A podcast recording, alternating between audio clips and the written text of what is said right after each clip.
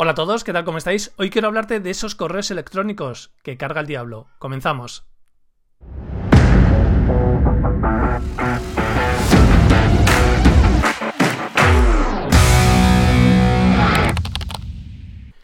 Bienvenidos a mi canal, yo soy Nacho Caballero, escritor y formador especializado en storytelling y todo lo que te cuento forma parte de un programa de transformación en cinco áreas que puedes encontrar aquí en tu vida cuenta.es. Estamos muy centrados en el tema del trabajo debido al lanzamiento de mi nuevo libro, Escuchar, Detectar, Ayudar, que también te dejo por aquí, en el que hablamos de cosas como la que comparto contigo hoy, que son los correos electrónicos que no sirven para nada.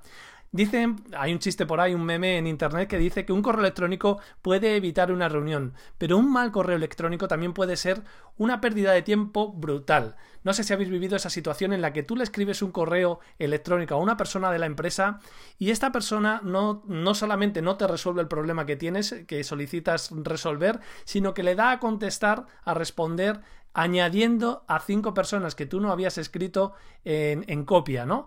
Para lucirse, para justificarse, para enredar, para meter ruido y para hacer que todos perdamos mucho más el tiempo. Por ejemplo, eh, como en los grupos de WhatsApp, ¿no? Si uno escribe en una empresa y pone en copia a 18 personas y comunica que por lo que sea va a ser baja durante un par de semanas porque ha cogido el COVID o la COVID, eh, lo, que yo hago en esos casos es contestar solamente al remitente. Exactamente igual que en los grupos de WhatsApp, ¿no?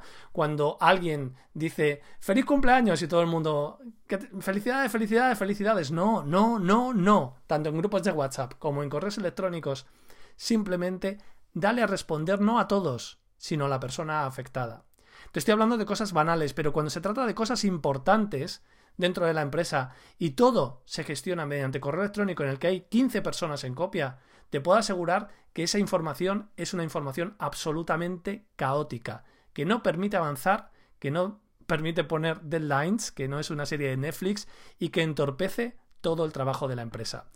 Ya sabes que esto lo tienes en el libro, eh, lo puedes disfrutar, lo puedes leer más a fondo, este y otros casos que forman parte de mi experiencia laboral durante todos estos años. Tanto si eres emprendedor o emprendedora, trabajas por cuenta ajena o estás buscando trabajo, este libro te va a encantar. Un abrazo fuerte, nos vemos en el siguiente, chao.